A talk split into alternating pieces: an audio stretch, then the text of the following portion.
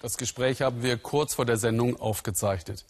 In Afrika erzählt man sich gern Geschichten und noch viel lieber hört man zu, sogar im Kino während des Films. Warum, das zeigt Sabine Boland im Schnappschuss über einen Star in Kenia, Kino-DJ Afro. Ganz großes Kino heute bei der Hawaii Video Show. Ein internationaler Knüller nach dem anderen. Wir erwarten Leute von überall her, aus Nairobi, aus Mombasa. Hört sich fast nach Oscarverleihung an. Richtige Maiskolben statt Popcorn. Das gibt es vor diesem Kino hier in Dondori in der Mitte Kenias. Und alle warten schon ganz gespannt auf den Kino-DJ. Aber was ist das? Die Kinder kennen ihn alle. Und die Cineasten zahlen umgerechnet 20 Cent für eine Vorstellung mit ihm. Ich schaue mir keinen Film ohne DJ Afro an. Kino interessiert mich nur wegen ihm. Und dann kommt er. DJ Afro, ein Superstar in Kenias Filmszene. Sein Zubehör, DVD, Beamer, Mischpult und viel Fantasie. Ich bin Künstler. Und als Künstler muss man kreativ sein.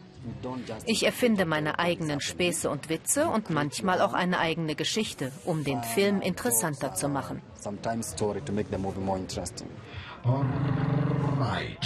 Sein Rezept?